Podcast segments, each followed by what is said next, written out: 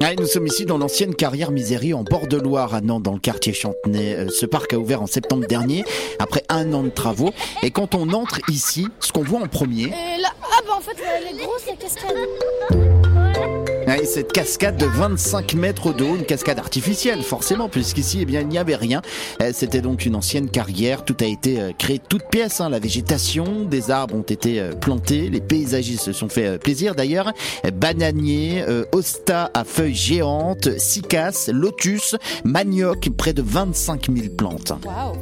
Trop bien. Qu'est-ce qu'on voit? De, de, la végétation avec des bancs en bois. Bah, c'est surtout des gros troncs. c'est des bancs et c'est un peu comme un labyrinthe.